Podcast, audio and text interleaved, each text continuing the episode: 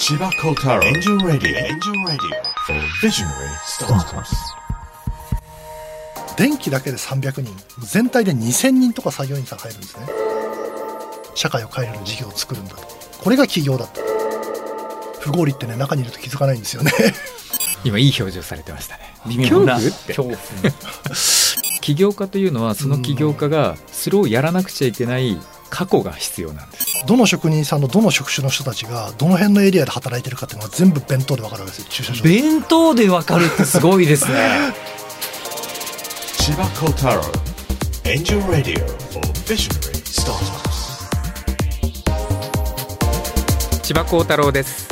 エンジェルラジオ for ビジョナリースタートアップスビジョナリーナンバー18でお迎えするのは株式会社助立ち代表取締役社長兼 CEO 我妻洋一さんです。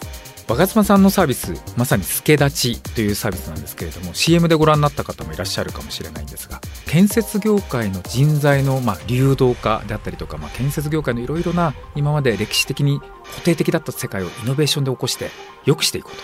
日本の建築を良くしようということをまあ掲げられて実際大きなサービスになっています。建築業界日本で300万人の方が、まあ、ほぼフリーランスとして働かれているこの日本の就労人口の5%ですかね。巨大なマーケットなんですがある意味昔ながらある意味固定的。でも今考えると先進的なフリーランスの構造を持っているとも言える、まあ、独特な業界にここにまさに IT の力スタートアップの力で大きなイノベーションを起こそうとされています。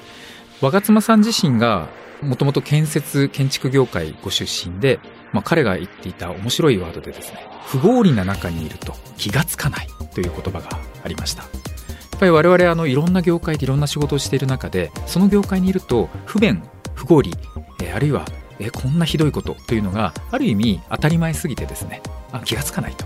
でももしかしたらそこに起業のチャンスがあるんじゃないかという示唆なんじゃないかなと思いました。そんな、えーお話を聞くことができました。それでは千葉幸太郎エンジェルラジオ for ビジョナリースタートアップススタートです。この番組はビズリーチの提供でお送りします。すごいなビズリーチ。ビズリーチで中途採用を始めたら即戦力人材がたくさん。直接スカウトが遅れて要件にぴったりの人材に何人も出会いました。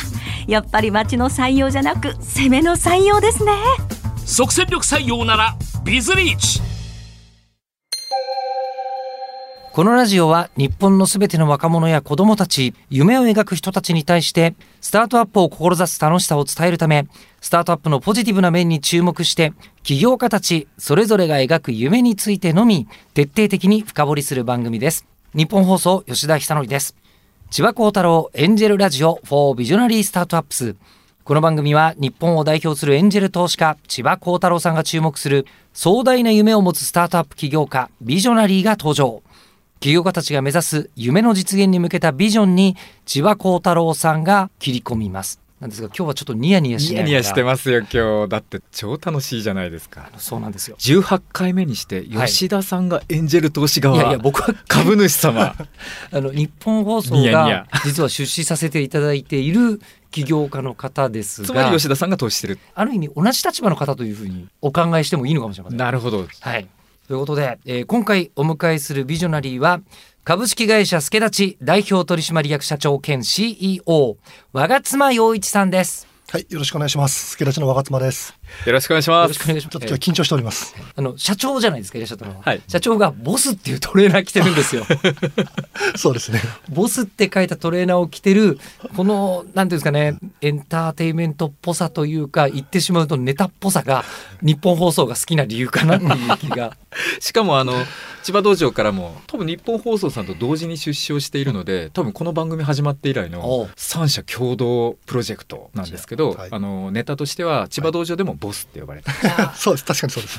千葉道場若い方多いんですけど、はい。僕44歳なので、はい。かなり上の方の部類なんですよね、ちょっといじり半分でボスって言われてます。だから今日わざわざボスを切ってきたんだろうなと思って。今 日ちょっと圧迫面接みたいになってます。お世話になってます。はい。本当に。よろしくお願いします。こんなことあるんだと思って今日楽しくて。あの、まずは、その助立ちさんの事業紹介をちょっとお願いしたいんですけども、どんなサービスですか？はい、助立ちはあの建設業にフォーカスして事業を展開しているスタートアップです。で主力事業が2つありまして一つが工事会社のマッチングをするアプリスケラチですね、でもう一つが建設業に特化した求人サービスのスケラチ社員ということでこの2つを主力事業としてやっています、まあ、どちらも顧客ニーズは人手不足ということで建設業の人手不足を解決するような事業を行っています。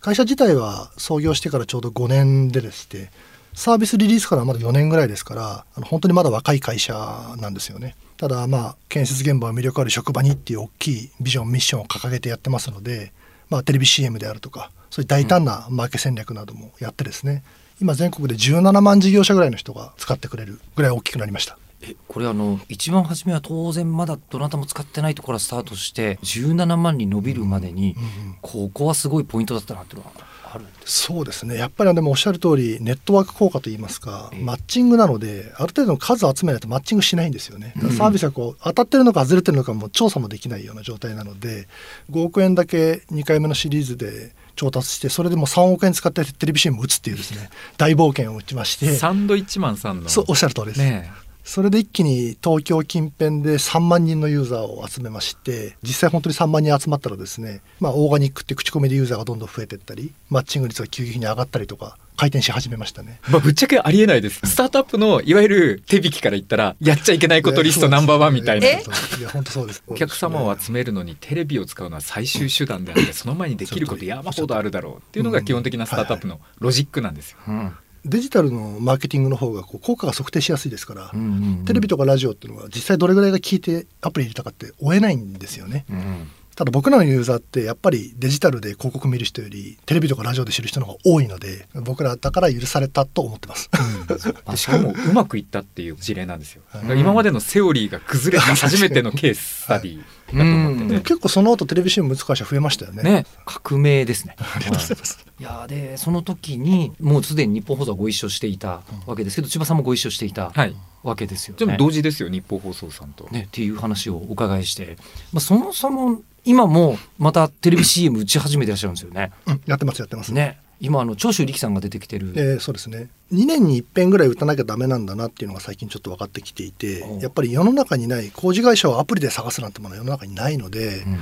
あの認知っていう意味とかブランディングっていう意味でやっぱ2年に一遍ぐらい打つのが必要です。デジタルの方が測定もできていいんですけども例えばスケラチっていう名前で検索するのこれ指名検索っていうんですけどこういうのがねガクンと落ちてくるんですよ。テレビ CM やるとまたバーンって上がってこれ12年持つんですよね。スケラチって覚えてて検索する人が出てくるんでなのでまあずっとは打てませんけどコスト高いので2年に一遍ぐらいは打っていく必要がある。で1回目はサンドイッチマンさん。うん。で今回は長州力さん。次どうしようかなというところでありますけど。今もうこれを言ってる瞬間嬉しそうですもんね。楽しいです。てか、キャスティングが絶妙にいいですよね。いありがとう。ございますいやで今回もそこでまたいわゆる認知を取って、うんえーいろいろと検索とかしてサービスを使ってくださる方を増やそうという。我々の場合その無料で使える個人事業主みたいな職人さんたちもたくさん使ってくれていてその彼らはやっぱりテレビ CM とかを打つとブワーッと増えますねで腕のいい職人さんがアプリの中にたくさん集まって活発にアプリを使ってくれてれば彼らと会いたいから利用料金を払ってくれるビジネスプランのより規模の大きい工事会社さんがいるんですけど、まあ、そこに我々営業をかけて収益化していくっていうモデルでありますので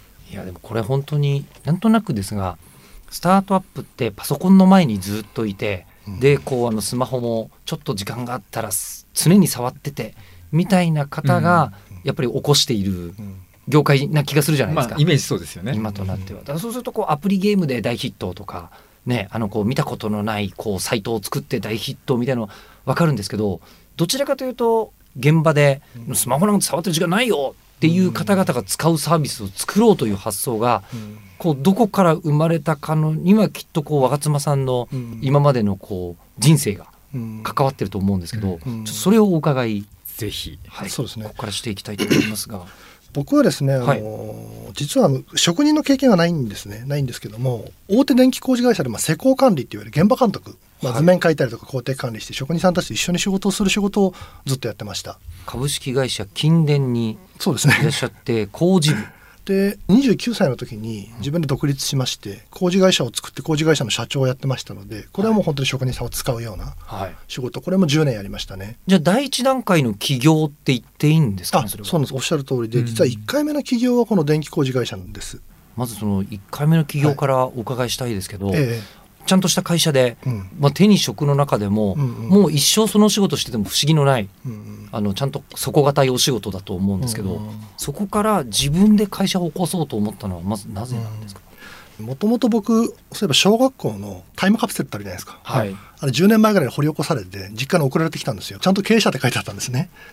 なぜか動物園だったんですけどよくわかんないですけど。なのでまあ社長になりたいみたいなものは漠然と多分子供の頃からあったんですよね。なのでまあ勤めていても社長になりたいみたいなものは持ちながら大人になりました。だから1回目の起業の時は目的と手段の話じゃないんですけどね。会社を作るとか社長になるのが目的になってしまってあんまりビジネスモデルとか何がしたいんだっていうのはなくて会社を作りましたね。だから勤めてた会社の下請けで電気工事会社を作って、うん。勤めてた会社からあー元請けとしてお仕事をもらうみたいな感じでやったんですね。じゃあその時に電気工事会社だったのも、うん。そこまでに積んだ社会人としてのキャリアが電気工事だったから、それだけの理由でやったんですよね。ただそれで10年やるとやっぱりモヤモヤしてくるんですよ。うん。えちょっとさらに前に戻ってもいいですか、うんいいですよ。そのお子さんの時はうんうん。動物園の園長になりたい、うんうん。じゃあ学生時代は、うんうん。あのどんな勉強とか経験を積まれたとかいうのは、一応大学は経済学部だったんですけども。これも別に電気工事とかじゃないですよね。関係ないですね。ね。大学院も行かれて。そうです。大学院は実はこれあの社会人大学院なのであー2回目の起業をする前に立教の MBA に行ったんですね。MBA はい、そう。なんですねやっぱり。そうですね。じゃあまずその現役学生のええ時の経済学部というのも将来社長になりたくて経営を学ぶとかそういう感じだったんですか？まあ、なんとなくそんな感じだったんだと思いますね。ただ、今のスタートアップをやるような学生の子たちみたいな、まあ、たくさん情報を持って、視座が高くてみたいなものではなかったので、まあ、なんとなく知り合いのつてで、まあ、建設系の会社に就職したみたいな感じでしたね。うん。じゃあもうそれは本当に何ですか4年生大学を出てうん。社会人になるっていう、まあ、日本の古き良き雇用体系に一回乗っかったってい。そうれ別に電気工事がもうやりたくてそこの会社に就職したわけじゃないですし、うん。はいですね。でその経験なんですけど、うんうん。そうなんていうんですかねいわゆるこうホワイトカラー的なうんうん人がうん現場に入るとすごい苦労するみたいなことをうん言われたりするじゃないですか、うん。そのあたりは若妻さんは？まあ、実際パソコン使って図面書いたりとか工程管理をするので、おまあ、重いもの持ったりとかはしませんから作業は分かるんですけど一番やっぱりびっくりしたのはラジオ体操でしたね。え？ラジオ体操。ラジオ体操？朝ね7時半ぐらいからラジオ体操やるんですよ。現場の皆さんは？そうなんです。これが、はいはいはい。僕らが行くのはもうゼネコンのこう大規模現場なの。僕光栄とか双子玉川ライズとか行ってましたけど。あ作っていらっしゃったんですか？光が行ってたんですか？光を立てる時の電気工事に関わっていらっしゃったんですよ、はい。双子玉川は副所長とかやってましたから。えそうなんですか？そうなんですけどそうするともう電気だけで300人全体で2000人とか作業員さん入るんですね。もうなんて言うんでしょう。言ってしまえば軍を率いているみたいな、ええ将軍みたいなことですよね。2000人のラジオ体操すごいですよなかなか。はそれのトップなわけですよね僕らはあの前でラジオ体操してで2000人は向かいで向かい合ってその人たち 先生ポジションでやるわけですね。えーおっしゃる通りです。ラジオ体操、はい。ししかもラジオ体操されてるのは自分の親父ぐらいの人たちなので、うん。最初はなんてこうびっくりして、うん。ちょっとまあそれが一番ショックでした すぐ慣れますけどね。まあ。なれるんだしかも。そういうラジオ体操をやって、はい。でなんていうんでしょうなんとなくうんイメージでしかなくて誤解だったら申し訳ないですけど、うんそんな若造の言うことを聞けるかよみたいな職人さんが出てきたりしそうなイメージが。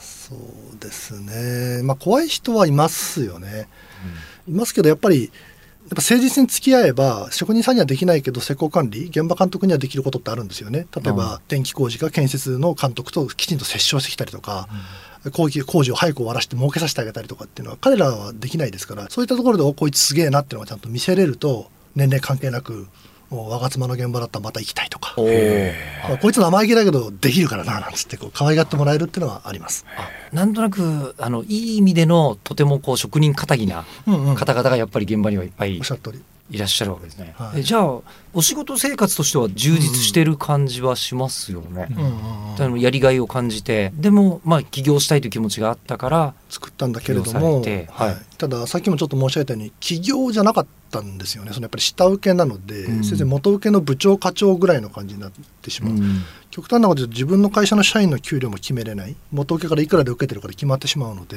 うん。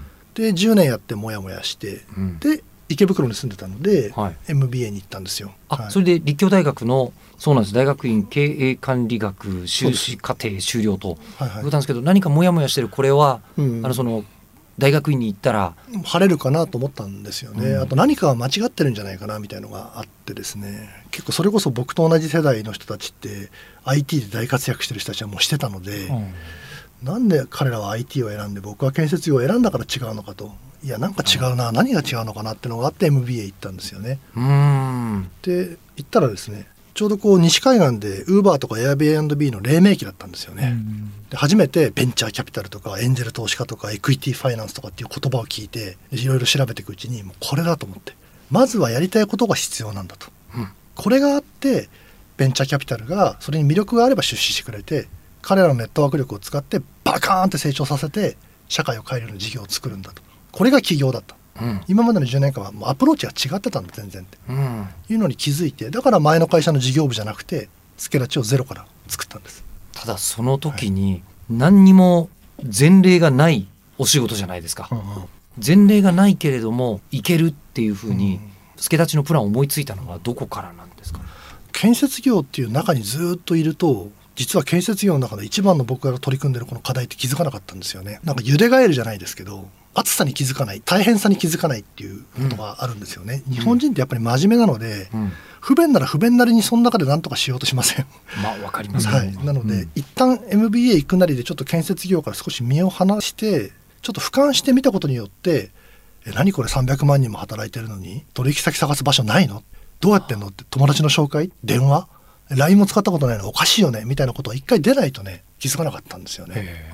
はそういった意味でも良かったかなと思いました。でその大学院に行ってはいで自分の今の手元身の回りにある建設業界をうん見てみるとこんな不合理なことがまだいまだにうんずっと続いているのかと。不合理ってね中にいると気づかないんですよね。不合理って中にいると気づかない。えーそうなんですね。出て気づきましたね。出て気づいたとなんとなく経営管理学とかうんのその修士を受けに行くような方の中にうん建設業の方って他にはいらっしゃらない？建設業は合わなかったですね。建設業もビジネスである以上えーあの経営のことについてうん。あの専門家の方がいても何ら不思議はないですよ。うんね。そうですね。うん、だけどそういう方がいないということ自体がうん。もしかしたら建設業全体のうん。問題なのかもしれないってことにうん気づくわけですよね。そうですね。結構そこら辺も僕らって使命感持っていて今まではその友達の紹介で電話連絡なんで来月でかい現場取ったから今月中に人集めろみたいなことやるんですよ。で人集まったらもういいやってやるんですよね。でもういいやってどういうことですか？あのもうもう集めてないうちは。もう人いらないみたいなこと言うんですよ。なんだけどもそのそんな1ヶ月で一番いい人に出会えることなんてないじゃないですか。やっぱり年間通して開けておいて入り口はでその中でお付き合いをつかめてって忙しくなったらいつでも来てくれるようにネットワークを広げていくことが大事、うん。これがまさにスケラチの活用方法なんですけど、うんうん。ここのこの啓蒙活動から今入ってますね。じゃないともう困ってるからスケラチなんとかしてくれって言って入れて、あ集まったからもういいややめるわになっちゃうんですよ。でそうじゃないと。ずっと使ってうん。プロフィールを載せていつでもいい人が来るようにしておかなきゃいけないんですよ。ってこういうちょっと経営コンサル的なところもしっかりやっていかないと浸透していかないなって実感してます。なんか僕の建設業界のはい。イメージって、はい超零細個人事業主というかうん個人がひたすらちっちゃなギルドを作ってうんそのギルド単位で下手したら何年も動いているみたいな。だうん。から何の株式会社でもなくうん何の保証もないんだけれどもその例えば5人は常に一緒に動いていてうんそのまあ棟梁が1人いて4人メンバーがいたとする。そういう4人は何も究極疑問を持たずにその5人で活動を続けてるみたいななんかイメージがあってすごく流動性がないんじゃないかなっていうイメージも逆に持ってるんですよね。ありますね。やっぱ情報の非対称性どころかみんなが持ってないので情報をその中で小さいユニットが集まって生きていくんですよね。繁忙換算期の波が多いので忙しい時と暇な時は高いので、全員社員にできないですから、うん。今千葉さんが言ったように、まあ、僕ら親方って呼んでるんですけど、親方同士で一緒に仕事をしたり親方が自分の知り合いを連れてきて、まあ、子供みたいにして34人のグループがアメーバみたいにくっついたり離れたりしながらやってるっていうのが300万人もいますからね日本中に。300これも万300万人って言ったらすごい規模感ですよね。すごいですよ。だって大企業で働いてる社員いわゆる正社員の数がちょっと何人か今分かんないですけど。でもですね建設業従事者が500万人と言われてるんですね。でうん。日本の就業人口が6000万ですからほう10人に1人は建設業、まあ、この時点ですごいんですけど。そうですね。その500万のうち300万人ぐらいが個人事業主か社長って言っても23人しか社員がいないようなうん。ユニット、まあ、フリーランスっていうのでも過言ではないってことですよね。今となってはむしろそれが見直されてきていて、うん。起業の準備になるんじゃないかとかねそういう親方みたいなものはって見直されてきてるんですけど、まあ、56年前までは正社員が正。個人事業主は不安定だからけしからんみたいのが建設業全体の風潮でしたから、はうん。国も40年ぐらいですねなるべく人の親方を減らして正社員を増やすべきっていう政策を取ってましたからあのでも本当最近でこそ今千葉さんさっと言われましたけどフリーランスだよねとかね、きこれって起業だよねみたいのは建設業は実は先行ってたのかなと、うん。他の業界よりも。うん。見方変わってきましたね。今時代はこっちになってますよね。おっしゃる通りなんですよ。正社員化が非非正社員っていう言い方すらもう古いと思うんですけど、うん。正社員ってなんかね古い概念だともう24時間あなたの会社のためにフルコミット、でも今はもう副業前提で大企業もどんどん副業。副業って言葉ももはやなんか死語だと思ってて、いや複数ワークを一人の人間がうん。複数のスキルをいろんなところに活用していくって当たり前の社会。もっと言ったらフリーランスが活躍する社会にどんどん移行してきてるんでそうすると時代を先行してたのが建設業界ですよ。本当はそう思います。逆に言うとそのスキルフルなスキルのあるあのフリーランスの方はものすごいいたわけですよね。みんなあのその例えばその電気工事なさったらこの人こんなに綺麗に効率的にこのスピードでやっちゃうんだみたいな人もいればすごい綺麗な壁を塗る職人さんもいるみたいなうん。世界なのにうん。その人たちがネットワーク化されていなくて情報を持っていなかった。そうなんですよね。よく僕は分かりやすい例えで言うと、コロナの前なんて本当に人手不足人手不足で、うん。片枠大工がいないから家が建たないから工事が伸びますとか日経新聞に載っちゃうぐらいの人日手、経新聞に載そういう大大工が不足、建設工事滞るみたいなもう記事が出るぐらい、はまあ本当にもう建設業の人手不足って深刻だったんですけどでだから職人さんたちも助立ちなんか紹介してもうちは仕事いっぱいあるからいいとかって言うんですよね、ただよく聞いてみると船橋の職人さんが朝5時にトラックに一生懸命荷物積んで横浜の現場に出かけていくんですよね。ただ、うん。その船橋の職人さんの家の隣ででっかいマンション作ったりするんですよこっちやった方が。なんだけども、はい。現場にいきなり行って俺腕いいから雇ってくれってできる国ではないので日本は。そういうそういうことが、まあ、これもでも中にいると気づかないんですよ。外から見たらおかしいのにこんなことがいっぱい全国で起きてました。今ふっと日本っておっしゃいましたけど、うんうん。世界の建設ってそうなってないんですか？実はスケラチってライバルがいないっていうのがずっと言われていて珍しく競合がいないって言われてるビジネスなんですけど、はい。あの最近あのグローバルでも、はい。国内でも、はい。で中国で魚の泡っていうですね、はい。度胸号が出てきて中国国内でややってるんですね。度胸号？なんか初めての全く一緒の会社が出てきていて、はあはあはでリサーチしてみたら向こうは農民が工事現場で働くんですって。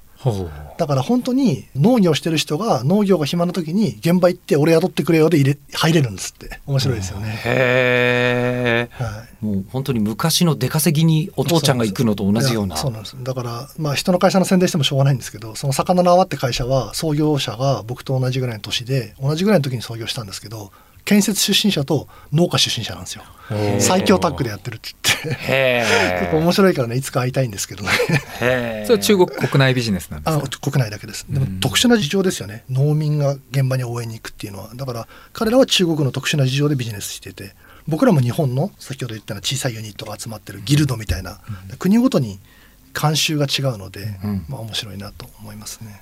逆に若妻さんから見て日本中国以外で面白そうな国ってないんですか、いやでもやっぱり東南アジアですね。フィリピンとかベトナムとかあのインドネシアとか人口が1億に近くて平均年齢が若い国。こういう国は建設需要がこれからどんどん伸びてきますから国内がシュリンクしていきますから5年10年という長い長期の計画で言えば海外には絶対出ていきたいなというふうには思いますね。助立ちも実はですねすごく革新的だっていうふうに言っていただくことが多いんですけども僕の経営ポリシーで建設業を本当に変えたいんだったら破壊的なイノベーションでも変えれないっていうのは僕もずっとポリシーとして言っていて。破壊的なイノベーションでも変えられない。では変えれない。では。はい、というのは、まあ、僕も含めてですけど建設業って、まあ、ゼネコン含めて大手ハウスメーカー含めて40年50年かけて建設業を良くしていこうと思ってる人たちがいますよね、うん。国土交通省の官僚の人たちもそうです。うん。そういう人たちがやってきたことを全て否定して僕らが全部ダメだから直すんだでは、まあこれは当然誰も話聞いてくれませんし、うん。結果社会なんか変えれませんよね。うん。ただそういうエスタブリッシュな人たちとも含めて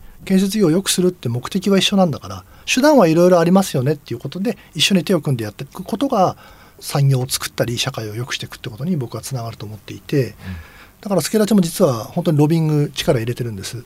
実はですねアイコンストラクション大賞っていうですね国土交通省の DX 推進の、まあ、唯一のチャンネルである賞があるんですけど、そこの最優秀の国土大臣賞を去年一昨年取ったりとか、あと国がやっているあの職人さんのデータベース CCUS って作ってるんですけどそれとスケラチはもうすでにデータ連携していたりとか、はい、こういったところもですねあの事業の革新的な部分よりもむしろ大事かもしれない。社会を変えるような事業を作りたいんだったら、と僕も思ってます。あの聞けば聞くほどとても地に足のついたお仕事をされていると思うんですけどただその一番初めのスタートの段階ではここまで見えていたのかもしくは見えていたとしても恐怖みたいなものはなかったのか恐怖ですか？はい。あの起業するとなるとやっぱりリスクは考えたりすると思うんですよ。今いい表情されてましたね。微妙な恐怖って。恐怖。恐怖とかリスクとかっていうのは僕でも正直あんまりなかったですね。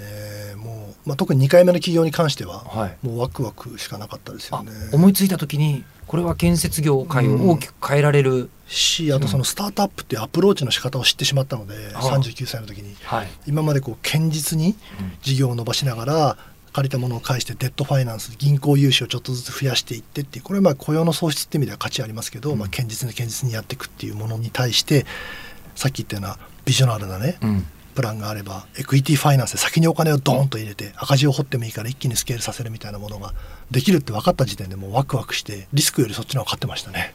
ちなみに助太刀ってネーミングいいですね。本当ですね、どこで決めたんですか？僕 MBA を卒業してすぐにスケラチを作ったんですけど会社作ったけど物がないってことでプログラミングのスクールに半年ぐらい行ったんですよね。あ。そうなんですか、はい、そこの仲間と一緒に考えましたね。あの建設業っぽいし、うんうんでまあ、困ってる人を助けるって意味なので、うん。ぴったりじゃないですか。うん。で漢字のなんかこうフォルムも職人好きそうだし、うん。IT 業界のスタートアップで漢字って見ないんですよね。全く見ないんですよ。みんなアルファベットなんですよ、そうですね、まあ当たり前ですよね。その方がかっこいいし、助立ちも漢字だし千葉道場も漢字なんですよ、うんなんか本当に100社ぐらいこうロゴが並ぶぐらいのってイベントであったりとか、いろんなパンフレットも多いんですけどやっぱ千葉道場とスケラチ目立ちますよ。ねね漢字ですもんね。目立つんですよ。みんな英語なんで、うん。それも良かったですね。でそのサービスを、まあ CM を打って建築現場の方に届いて、もうみんなスマートフォンには今アプリを入れてくれているみたいな状態に。そうですね。まだまだ17万なんですけどもそうですね。あのある日あるゼネコンの偉い方とお話ししてる時に言われたのが「これ若妻くんね」って50万人あのユーザーが、まあ、会社でも個人でもいいけど50万ユーザー集まったらこれはもう建設業でほぼ全員入れてるって言ってもいいぐらい300万人働いてますけど、まあ、そのあ関係ない人もいるじゃないですか。なので50万入ったらこれはもう世の中変わるだろうと。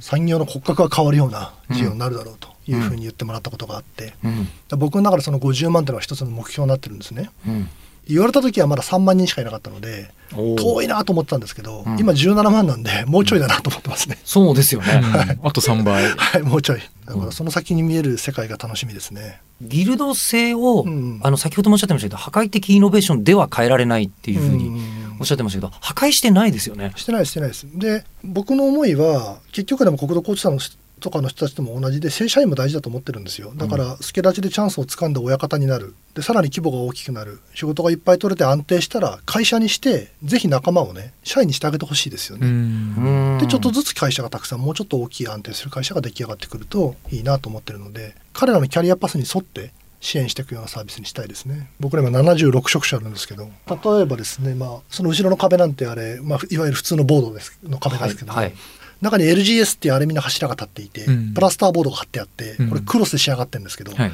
これだけで LGS やボードやクロスやって3色きますからこれぐらい専用されてるんですよね。これを見ただけでパッとわかる和妻さんがすごいというか。確かに。これこの知識がはい多分こう建築現場にいらっしゃったからあるわけですよね。あだと思います。だからさっき僕の同い年ぐらいで IT でどんどん先に行く人たちを見て羨ましいって言ったけれども僕はやっぱ10年間の建設業無駄じゃなかったって今すごい思いますね。いやでもねそれが逆に僕にとっても投資理由なんですよ。はあはあ要は起業家というのはその起業家がそれをやらなくちゃいけない過去が必要なんです。起業家には過去が必要なんですね。それをやらなくちゃいけない過去が必要なんです。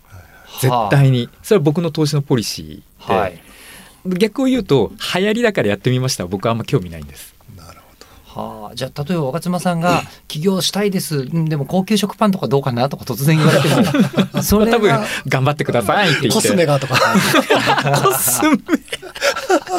前のあのゲストで行くとインフォステラの倉原さんとかって、もう宇宙なわけじゃないですか、うん。アストロスケールの岡田さんもそうですよね。うですね。う宇宙なんですよ、うん。もう圧倒的な宇宙をバックボーンに背負ってそこから社会人になって、まあ、別の道を選んだから戻ってきたパターンもあれば学者になって人工衛星研究してっていうパターンもあればとにかく根っこにそれをずっと引きずったまま起業してやっぱ宇宙だって言って宇宙やってるんですよね。なんかそういうのって原動力だと僕は思っていて好きを仕事にするというか自分の本当根っこの部分本当にあの辛い辛いもいいもたくさんあったけれども、まあ、圧倒的にその分野では深みがあるところを背負って起業した方が、まあ、ぶれないし、あのいわゆるピボットと呼ばれてる、まあ、途中でうまくいかなくなった時に、まあ、プロダクトを変えたりするんですけど結局プロダクトを変えてもその自分の軸から絶対外れないんですね。うん。だから究極助立ちがちょっと何かあってもでも今多分助立ち自体もある意味いい意味でピボットを繰り返してるような気がしていて事業のその柱の作り方とか。そうですね、うん、マネタイズの仕方とかっていう意味では少しやりましたね、うん。最初はもう17万が個人事業主だろうが会社だろうが全部同じようにアプリ内で2000円ぐらいもらおうかみたいなマネタイズだったんですけど、途中からやっぱりいやもう個人の人は無料に近い形でいいよと。その人たちが腕が良ければ企業の人はもっと払うんだよっていうのに変えたりとかっていうピボットはしてきましたね。建設現場の その情報の流通が滞っちゃってることを解決するぞっていうことは変わってないですってことです。あのこれからピボットってそうですよね、うん。軸がないとピボットって言わないですもんね。そうそうそうチェンジですもんね。多分新規事業もやられると思うんですけどはいはい。全部多分建設業界を良くするための新規事業だと思うんですよ。うん。そうですね、でその先ほどの過去が必要って話なんですけど、うん。あの子供の頃の夢みたいなものも過去になるしもちろん。あの若妻さんの場合はむしろ社会人になってからの経験が過去になってるわけですよね、確かに。企業家として必要な何がチャンスになるか本当わかんないですね。だから人生無駄はないですよ。確かに。うん。生まれてから。うん。どこにでも起業の多分ネタはあって。そういう意味では起業を志す方にとって一番重要なのはもちろん MBA とか刺激をもらうとか勉強するっていうのはもちろんややった方がいいんですけどそれ以上に自分の過去の棚卸しはやった方がいいんですよね。過去の棚卸し、はい、生まれてからこの方今まで自分は何を何に影響を受けてきて何にシンパシーを感じて何が萌えポイントなのかみたいな。あるいは親から何を言われたんだろうとか。うん。そういうのを改めて全部考えていくと自分のその根っこの部分って見えてくると思うんですよね。でそれがもしかしたら企業に合ってるテーマかもしれない。うんこっちあの助太刀のもう何度も出てますけどミッションとかうんバリューとかビジョンを言葉にしていただくとどうなるかっていうのを改めてお伺いしたいですけど。そうですねやっぱりあの建設業の人手不足マッチングっていうところ僕はコア事業って呼んでますからここでしっかりユーザーを獲得して先ほど言った50万うん超えた先にどういう世界があるのかっていうのを見てみたいので、まあ、まずこれを実現したいですよね。でそのコアを事業に先ほど千葉さんにもあったようにこうプラットフォーマーとしてさまざまな新規事業をですね作って彼らに提供していくってことがしたいですね。例えばもうフィンテックなんかもお金ですね。うん。彼らキャッシュフローとかもすごく苦労してますから、まあ、彼らに対するフィンテックの事業であるとか福利厚生であるとか教育の事業であるとかあと EC ですよね、こういったところを僕らがハブになって、うん。まあ、大企業とアライアンスを組んでまさにプラットフォーマーみたいなものを国内でしっかり作り上げていくというものをしたいでその先にはそれが出来上がったらば海外にその中から持ち出せるものをチョイスしてその国ごとに合ったもので海外進出をしていきたい。うん。というのが大きなビジョンとして持ってますね。EC ってどうやるんですか？まあ、大きなもので言えば例えば工具を買ったりとかああの材料を買ったりとか、はい。まあ研究をレンタルしたりとかっていうのが思いつくかもしれませんけど、まあ、実は僕が一番もっとやりたいのは職人さんが毎日現場で頼む弁当。おこれねどこの現場行って何人入ってるか分かるんですよ。であと駐車場彼ら車で来るので、はい。現場の近くの駐車場を探すんですよね、うん。うん。で一日打ち止めいくらみたいなとこを探して止めるんです。うん。これはものすごいビッグデータになりますね。これを僕らが収集できれば。はあ。どの職はい。建築のリソースのビッグデータですね。そうです。どの職人さんのどの職種の人たちがどの辺のエリアで働いてるかっていうのが全部弁当で分かるわけですよ駐車場。で弁当でわかるってすごいですね。なんですよね。なのではそういうデータを活用した次の事業に進むにはやっぱりそういうデイリーアクティブに使われるような EC を僕らはやっていきたい。でそれを活用してさらにマッチングであるとかフィンテックであるとかっていうところにそのデータを活用していきたいっていうのを思ってます。まだそれをやってる方が誰もいない本当に競合のいない世界なんですね、うん。特に日本国内においては、うん。これ千葉さん例えばそのこう助太刀を追っかけるようなサービス作るっていうのって相当難しい。あ競合を作るって意味ですか？そうですねいやもうここまでいったら大丈夫じゃないですか。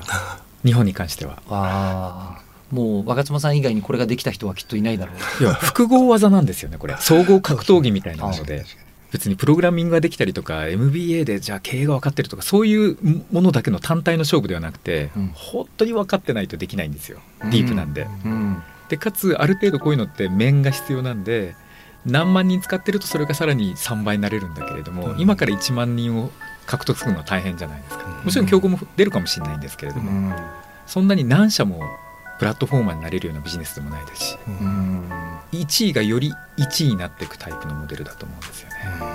さあということで千葉幸太郎演じるラジオ4ビジョナリースタートアップスビジョナリー18株式会社助立ち代表取締役社長兼 CEO 我妻洋一さんにお越しいただきました。ありがとうございました。ありがとうございました。ありがとうございました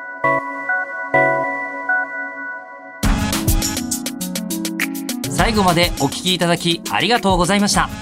番組を聞いた感想や千葉幸太郎さんへのお便りをぜひエンジェルアットマーク 1242.com angel アットマーク 1242.com までお送りください。お待ちしています。